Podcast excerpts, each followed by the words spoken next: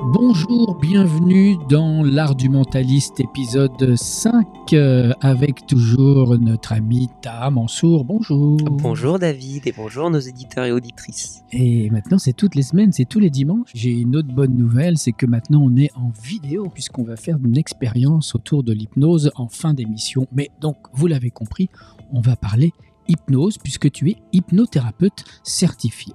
Absolument. Cela fait plusieurs années maintenant euh, que je fais de l'hypnose, que je pratique de l'hypnose, et récemment j'ai été certifié euh, pour pouvoir pratiquer un peu. Euh, et du coup, l'hypnose est un sujet qui me fascine. J'en fais en spectacle, j'en fais en thérapie. Mais du coup, on entend ce mot un peu partout aujourd'hui, dans les médias, dans les infos. Et il y a toujours beaucoup de questions. Bah, du coup, je vais te poser la question, David. Qu'est-ce que pour toi l'hypnose? Endormir son, son conscient Mhm. pour parler à l'inconscient? Endormir son conscient pour parler à l'inconscient. C'est c'est une bonne définition. Mhm. J'aime bien. Effectivement, on va toucher autour de l'inconscient et du conscient. Euh, le conscient étant les choses sur lesquelles on se focalise.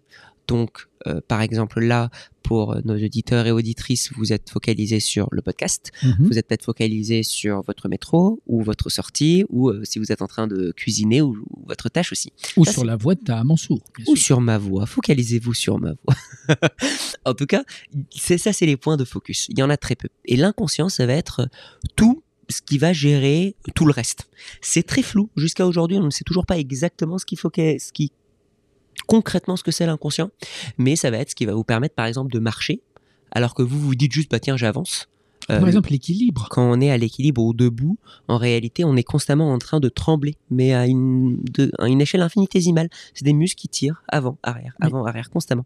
Et ça, on n'y pense pas. Et ça, c'est l'inconscient. Sur une boule qui va à 1500 km/h dans l'espace. hein, C'est quand même incroyable. Ouais, on a- On est fou. Et donc, du coup, c'est tout cet état inconscient-là euh, va, va permettre de gérer l'hypnose. Mais revenons un peu à un historique de l'hypnose. Et oui, d'où ça vient l'hypnose? Qui- Quel est le premier Est-ce que l'homme préhistorique a hypnotisé son, son, son collègue, son colocataire dans la grotte? Alors, euh, on pense que oui, on pense que les différents états hypnotiques existaient en tout cas depuis l'Antiquité ou même avant. Par contre, le premier vrai état où on pouvait faire une vraie association à l'hypnose remonte au XVIIIe siècle avec Franz Anton Mesmer. Il est si vieux que ça, Mesmer? Euh, Absolument. Non, je ne parle pas du Mesmer québécois qui va vous dire vous vous endormez de plus en plus profondément. Soyez des pingouins. Je ne parle pas de ce Mesmer-là.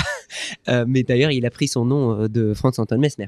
Non, euh, Mesmer était un médecin du. XVIIIe siècle, qui lui, contrairement aux autres pensées, croyait, on a après euh, prouvé que c'était faux, mais croyait que le corps avait un certain champ fluide ou qu'il appelait une force de vie, une espèce de fluide qui euh, passerait dans tous les orifices et tous les veines et tous les trucs de notre corps. Et C'est pas les humeurs, on parle des humeurs euh, limbiques par exemple, c'est pas ça? Euh, Peut-être qu'il y a eu un lien entre eux. Lui, en tout cas, il visualisait vraiment un espèce de champ, comme, un- comme, euh, comme du lait qu'on verserait par exemple dans un café qui irait se mélanger. Voilà. Et ben, si le lait est touillé dans un sens euh, normal, la personne va bien. Par contre, Mesmer croyait que dès lors que le lait, en tout cas, ou le fluide de vie, allait dans une mauvaise direction ou coincé quelque part, c'est pour ça que l'on tombait malade. T'en fais du beurre en fait. On fait du-. Exactement. Il y a un petit bout de beurre qui est créé et du coup on tombe malade. Euh, et donc lui en fait, ce qu'il appelait, ça, il appelait ça du magnétisme animal. C'était un modèle qu'il avait développé. Lui en tout cas croyait que lui-même était un vecteur de magnétisme animal, c'est-à-dire que lui-même avait un champ magnétique à l'intérieur de lui-même qui était plus fort que la moyenne et qui lui permettrait de guérir des gens comme ceci. À la base, il avait commencé en, en guérissant des gens avec euh, un aimant, mais il avait euh, des méthodes qui étaient très théâtralisées. C'est-à-dire qu'il était assez connu pour, par exemple, euh, quand il avait un patient qui venait le voir, euh, il, il le mettait assis par terre, lui s'asseyait devant lui, il se touchait les genoux ensemble, il lui tenait les mains, et pendant que lui passait ses mains de haut en bas, un peu comme on voit euh, certains magiciens faire aujourd'hui en passant euh, leurs mains euh, par-ci par-là, etc., et ben probablement ça vient de chez lui, de Mesmer, parce que lui passait vraiment sa main par-dessus le corps de la personne en face, et le regardait constamment droit dans les yeux. Et au miracle, les personnes sortaient de chez lui guéries la majorité du temps. Alors, est-ce que c'est encore l'effet placebo? Il est partout. Il est partout.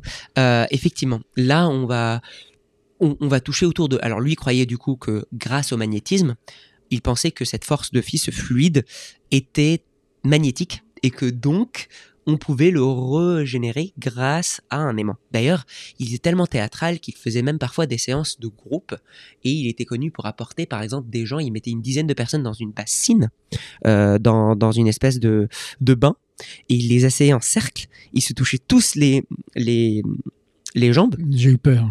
Non, les jambes. Et il faisait passer un immense pendule avec un aimant au bout par-dessus leur tête et leur corps.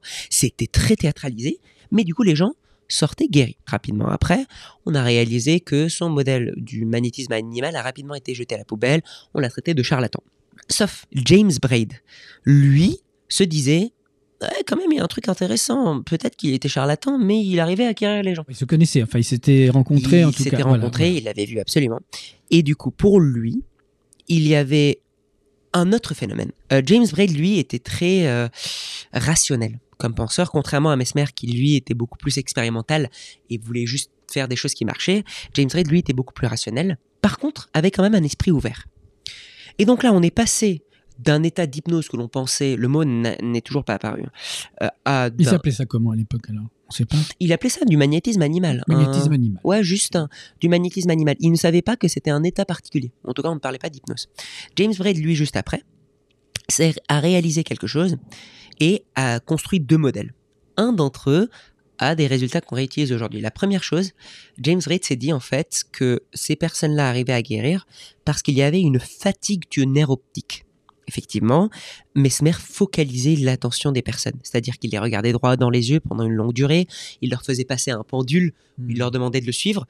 Donc James Braid a supposé que, en fatiguant le nerf optique, ça permettait d'avoir des réactions derrière, Une sorte de relâchement de l'état, de l'esprit. un- une sorte de relâchement de l'esprit. Et c'est exactement ce qu'il a dit. C'est la focalisation de l'esprit dans une seule idée. Donc, par exemple, tu vois, lorsque tu es euh, quand tu penses à quelque chose d'une manière très précise, tu réalises pas ce que ton corps fait ou, ou comment tu interagis avec les gens. Et peut-être que vous qui nous écoutiez, vous avez déjà vécu cette situation. Vous êtes en train de réfléchir dans la rue euh, sur quelque chose ou en train de discuter avec un ami et vous arrivez déjà à destination, vous êtes plus trop sûr du chemin que vous avez pris, comme si le temps est passé trop vite. Ouais, tu vois on cette a fait un focus en fait. hein. On et a donc on a focus. obstruction de, de- de tout le reste. Exactement, c'est ça. Et donc pour James Braid, c'était un état sur lequel on arrivait qui focalisait l'esprit sur un- une seule chose. Donc là, on était toujours sur le modèle de l'état. Mais qu'est-ce que l'hypnose finalement? Est-ce que c'est un état particulier? Est-ce que c'est plus juste un état socio-psychologique, c'est-à-dire un espèce de jeu inconscient que l'on fait avec d'autres personnes? Ou lorsqu'on a quelqu'un qui nous hypnotise, il devient l'hypnotiseur et donc il y a un espèce de jeu? Il y a eu beaucoup d'évolutions en tout cas, jusqu'à Hippolyte Bernheim au XXe siècle, début du XXe siècle. Alors est-ce que c'est pas lui qui a donné un sens à l'hypnose? D'abord oui, on commence à s'approcher un peu en tout cas de ce qu'on voit l'hypnose comme étant aujourd'hui. Lui a euh, apporté la notion de la suggestion. Donc a dit, c'est la suggestion qui gouverne l'hypnose. C'est à partir de ce moment-là on a commencé à parler d'hypnose suggestive. C'est-à-dire, là, quand je vais te dire quelque chose, par exemple, euh, je vais te dire, euh, et là, tandis que tu te sens concentré sur ton poids, tu commences à réaliser que ta respiration se détend et tu commences à m'écouter de plus en plus. Cette détente que tu vas commencer à vivre est une suggestion. Par mes mots, j'ai réussi à te faire croire quelque chose qui est devenu une réalité. Donc, à ce moment-là, lui disait, du coup, partait de l'idée que l'interaction entre l'hypnotiseur et l'hypnotisé est un jeu et que toute hypnose est une auto-hypnose, c'est-à-dire qu'on s'auto-convainc par notre imagination que ça va marcher et donc ça marche. Euh, Quelqu'un à la même époque aussi, Erwin Kirsch, lui disait que l'hypnose est un placebo honnête. c'est-à-dire que lorsqu'un médecin donne un placebo, donc euh, pour nos auditeurs aussi un placebo, ça va être un médicament qui est juste une boule de sucre, on va dire, et de l'eau. Euh, mais comme vous croyez que ce médicament va vous guérir, il va vous guérir. Les médecins, par contre, ne vous disent pas attention, on va vous donner un placebo. D'ailleurs, euh, les placebos euh, sont souvent euh, colorés en rouge, avec une forme ovale et tout. Il y a des recherches qui sont faites pour optimiser l'effort du placebo. Sauf que Sauf que lorsqu'on va voir un hypnothérapeute, on sait qu'il ne va pas nous donner des médicaments. On sait que c'est juste l'imagination et les mots qui vont nous soigner, entre guillemets. Donc c'est pour ça que Irving disait que c'était un placebo honnête. Donc finalement, qu'est-ce que l'hypnose? Est-ce que c'est un état particulier? Est-ce que c'est juste une convention? C'est-à-dire que avec la- le modèle d'Hippolyte et d'Irving qui disait en fait que l'hypnotiseur est là, est présent et va jouer un guide à travers une auto-hypnose. Donc c'est comme si nous-mêmes on s'auto-convainquait, on s'auto-guérissait grâce à lui. Et à quel moment euh, l'hypnose est devenue de l'hypnothérapie? C'est là où on Parce va qu'on arrive quand même à opérer des gens euh, en, les mettant sous hypnose, c'est-à-dire en- n'utilisant plus du tout de produits chimiques pour, endor- Absolument. pour euh, endormir. Quoi. Absolument. Et c'est quelque chose qui est de plus en plus euh, utilisé, notamment l'hypnose médicale. Alors pour faire ça, du coup, il faut absolument aussi être médecin en parallèle. C'est-à-dire, moi, je ne suis pas du tout certifié pour faire ça. L'hypno, l'hypnose médicale est utilisée. Je me rappelle la dernière fois, j'avais vu un documentaire où ils avaient fait un- une chirurgie à cerveau ouvert, à crâne ouvert à quelqu'un euh, sous hypnose. Donc la personne était éveillée, consciente, sans aucun produit chimique. Et il parlait tranquillement avec euh, le chirurgien qui lui disait ça va là, tu vas bien? Et on lui découpait la tête et l'autre il fait oui tranquille, pas de souci. euh. Il fallait bien juste mettre un miroir pour, pour voir en plus que son, son cerveau Est-ce que- à quoi ressemble son cerveau? Ouais. C'est dingue, c'était si absurde comme, comme image à voir. Donc l'hypnothérapie, c'est là où on arrive à un des plus grands influenceurs ou que ce que beaucoup considèrent comme étant le père de l'hypnothérapie moderne, Milton Erickson. Ah, j'ai entendu déjà ce nom. Probablement tu l'as entendu parce que tu as peut-être entendu parler de l'hypnose ericksonienne. Exactement. C'est ça. qui est qui est attribué à son nom. Lui est venu avec une approche très différente de l'hypnose. Sa définition est une des définitions qu'on utilise le plus aujourd'hui. Lui, il dit l'hypnose est un état de conscience spécial caractérisé par la réceptivité aux idées. Il y a trois idées dans cette définition-là. La première, c'est un état de conscience. Donc, on n'est pas endormi. Et c'est vrai. Lorsqu'on est sous hypnose, on n'est pas nécessairement endormi. Ce n'est pas un sommeil comme on l'entend, comme on peut s'endormir. Par contre, il est spécial parce qu'il se passe des choses différentes. Et effectivement, il y a eu certaines études sous IRM qui ont montré que des personnes hypnotisées, leur cerveau fonctionnait d'une manière très différente, ou en tout cas émettait des ondes différentes à ce que l'on ferait si on était juste en sommeil normal ou conscient. Mais par contre, il y a aussi l'idée de réceptivité aux idées, c'est-à-dire un état où on va être plus suggestible, c'est-à-dire On est plus aware, comme dirait l'autre. Aware, exactement. On va être plus conscient de toutes les idées qu'on va nous donner et on va être plus attentif. Attentif dans le sens, on va les percevoir, mais attentif aussi, ça veut dire aussi que on va les imprégner plus. Et attentif aussi parce qu'on est consentant. C'est-à-dire on est qu'on est, on reste méfiant et maître de ce que l'on veut faire ou ne Exactement. pas faire. On reste conscient.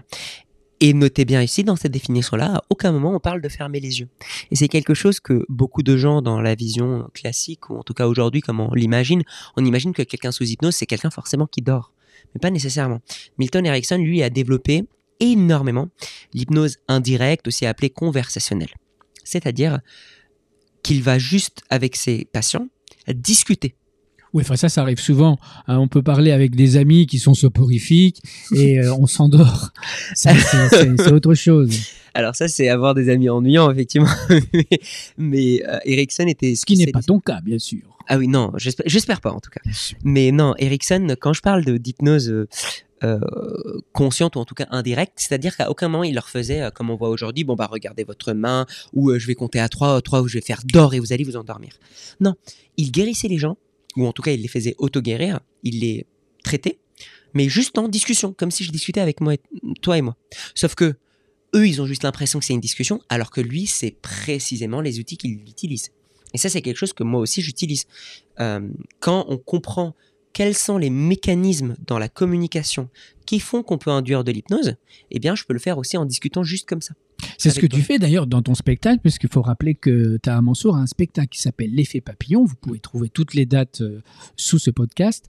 Et il y a des phrases très précises, des mots très précis euh, qui sont prononcés. Et en fait, ça permet d'influencer en fait euh, le public pour aller dans certaines directions ou d'autres et, et créer donc des effets de spectacle. En fait, l'hypnose, aujourd'hui, il y a plein de différents débats. Certains disent que c'est un état, parce que effectivement, on s'endort. Il y a certaines recherches qui montrent ça. D'autres disent, oui, mais si moi je peux discuter avec quelqu'un, lui faire faire des résultats, ou même tout simplement, quand je regarde quelqu'un de réceptif et que je lui dors, il va avoir une réaction. Donc, pour avoir une réaction, ça veut dire qu'il était déjà dans un état hypnotique.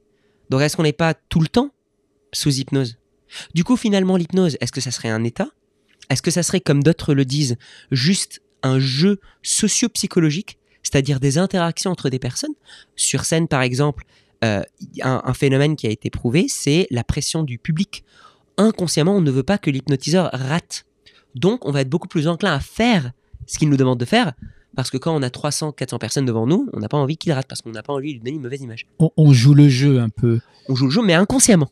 C'est ça qui est beau. C'est qu'on n'est pas conscient du fait qu'on joue le jeu, donc on le subit quand même. Tu sais que j'avais été hypnotisé par euh, le fameux Mesmer. C'est vrai? Oui, oui, d'ailleurs, j'ai une photo que vous pouvez voir actuellement où je suis un petit peu ridicule avec les bras en l'air au milieu de tout le monde et mon pote qui me regarde comme ça, mais qu'est-ce que tu fais?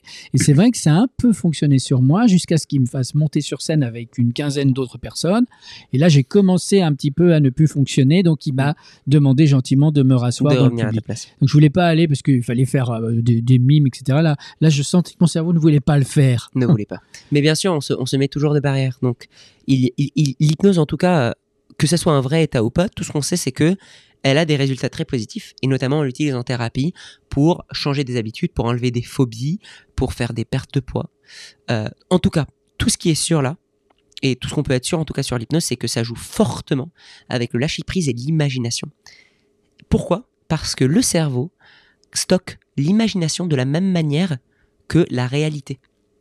Il fait pas le- la différence entre le vrai et le faux en fait. Il prend une, une- un fait Mm. comme quelque chose de réel et ensuite c'est notre esprit qui dit donc ça c'est faux, ça c'est vrai. Mais au départ le message entrant est le même, c'est ça? C'est ça. Et donc, si moi, en tant qu'hypnotiseur, mon job, ça va être de savoir utiliser des techniques et des stratégies très précises, comme ce qu'on appelle des cassures de, euh, de patterns, De patterns. Des, des rythmes, du pacing and leading. Il y a un tas de différentes techniques. Euh, ça paraît juste une discussion, mais en fait, pas du tout. On est très conscient, on est très précis dans ce qu'on dit, dans la rythmique, dans les mots qu'on utilise. Mais d'ailleurs, comme on parle d'hypnose, est-ce que tu voudrais pas faire une petite expérience? Alors, pour ceux qui peuvent, du coup, n'hésitez pas à prendre quelques instants pour euh, poser votre téléphone ou quoi que ce soit sur le côté, parce que vous allez avoir besoin de vos deux bras. Donc, vous allez tendre vos bras devant vous et vous allez fermer les yeux. Alors je le fais aussi Absolument. Donc, vous allez tendre vos deux bras devant vous. Voilà, c'est ça. Et maintenant, vous allez tourner la paume gauche de votre main vers le haut. Sur cette paume gauche maintenant, tandis que vous écoutez ma voix et que vous vous focalisez sur elle, vous allez imaginer que dès lors que je claquerai des doigts, je vais venir y poser un livre. Et vous commencez à visualiser ce livre, visualiser son contour, imaginez son poids. Et plus vous m'entendez, et plus vous vous focalisez sur ce livre, plus vous réalisez qu'il devient de plus en plus lourd, comme si votre main gauche voulait descendre tout doucement vers le sol. Et d'un seul coup, j'en place un autre. Et vous commencez à sentir son impact venir. Et un autre. Et à chaque claquement de doigts, vous sentez un nouveau poids venir.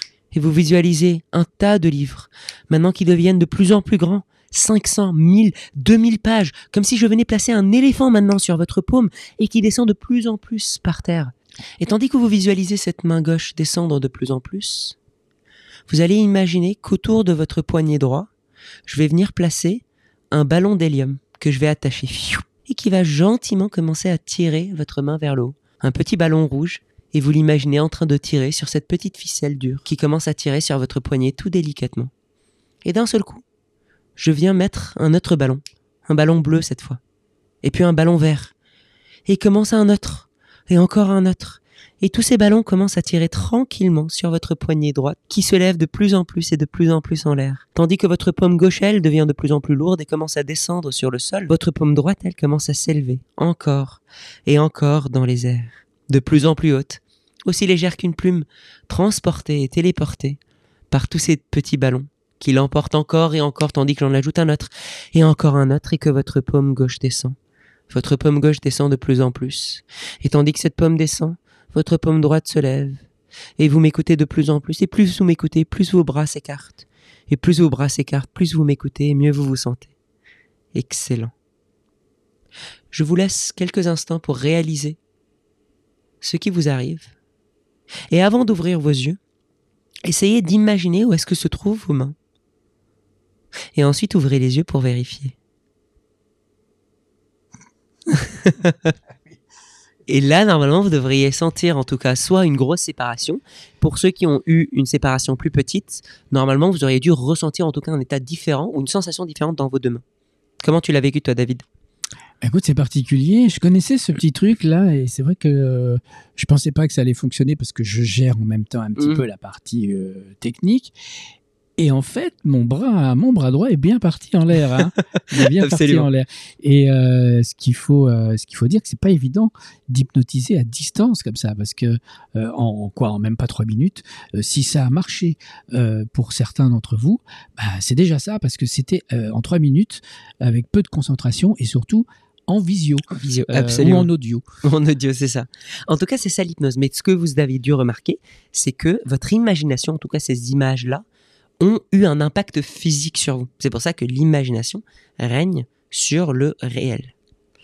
Et du coup, pour terminer cet épisode-là, un petit tips. Allez, Comment parler de concentration et de l'hypnose? Une chose très efficace de l'hypnose, c'est, ou en tout cas une, une chose pour laquelle ça peut être très utile, c'est pour déstresser. Ça vous est déjà arrivé peut-être d'avoir un concours, ou de passer devant un oral, ou d'avoir une présentation à faire, et vous sentez un stress qui monte et qui vous, qui s'empare de vous. Eh bien, on va utiliser la focalisation de la pensée. On va faire quelque chose qui s'appelle un body scan. Si jamais vous avez une focalisation, ou à un moment donné un stress qui monte, vous allez penser à votre petit orteil droit. petit orteil droit. Voilà. Et vous allez vous concentrer sur ces muscles.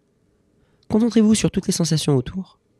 Et commencez à penser à maintenant à vos autres doigts de pied droit. Et commencez à monter petit à petit dans, vos, dans votre pied, le haut de votre jambe droite, à explorer tous ces muscles. Et dès lors que vous sentez qu'un muscle est tendu, pouf, vous le décoincez. Ensuite, vous descendez le long de la jambe gauche, jusqu'au bout des doigts et des orteils du pied droit, du pied gauche. Puis vous commencez à explorer votre bassin, tout le long. Vous commencez à monter le long de votre dos, votre poitrine, vos épaules qui se décontractent. Et vous descendez le long de votre bras gauche, en explorant tous vos muscles, jusqu'à votre main et jusqu'au bout des doigts de main. Et le long du bras droit aussi. Puis vous montez jusqu'à la tête. Et là, normalement, en faisant ça, vous avez dû sentir que votre respiration, votre rythme cardiaque et tout le reste s'est détendu. Est-ce que ça marche si on a des crises d'angoisse? Absolument. C'est quelque chose qui est utilisé aussi pour des crises d'angoisse. En fait, c'est ce qu'on appelle un body scan. C'est-à-dire que le cerveau, on va le faire focaliser sur un seul élément qui est très précis, c'est-à-dire notre corps. Et en faisant ça, pouf, il décontracte. C'est d'ailleurs une technique qui est aussi utilisée par les négociateurs. Si jamais ils sont, ils sentent qu'il y a de l'énervement, une émotion très forte qui commence à monter, hop, je pense à mon petit doigt de pied. Ah oui, c'est logique. Hein. toujours, toujours. Alors, bien sûr, il vous faut un petit doigt de pied, évidemment. hein. Oui, ou en tout cas à n'importe quelle autre partie de votre corps. Voilà, voilà. Dans toutes circonstances, évidemment. Dans toutes circonstances, ça peut marcher. Encore, encore un bon tips de ta Mansour dans ce cinquième épisode. Merci beaucoup. Avec plaisir. Et est-ce qu'on sait déjà euh, le sujet de l'épisode de la semaine prochaine Puisque je vous rappelle que maintenant, c'est tous les dimanches. La semaine prochaine, on va discuter d'un modèle de PNL que j'adore et qui est le plus utile que. Programmation neurolinguistique. Absolument. Et on va se focaliser sur le cadre de pensée, qui est l'outil que j'utilise le plus en tant que mentaliste et en tant que formateur, Waouh Eh pour ben, influencer écoute, les gens. Pour influencer les gens en bienveillance. Merci, Taha Mansour. Merci, Et David. donc, euh, à la semaine prochaine. À la semaine prochaine. Ciao, ciao.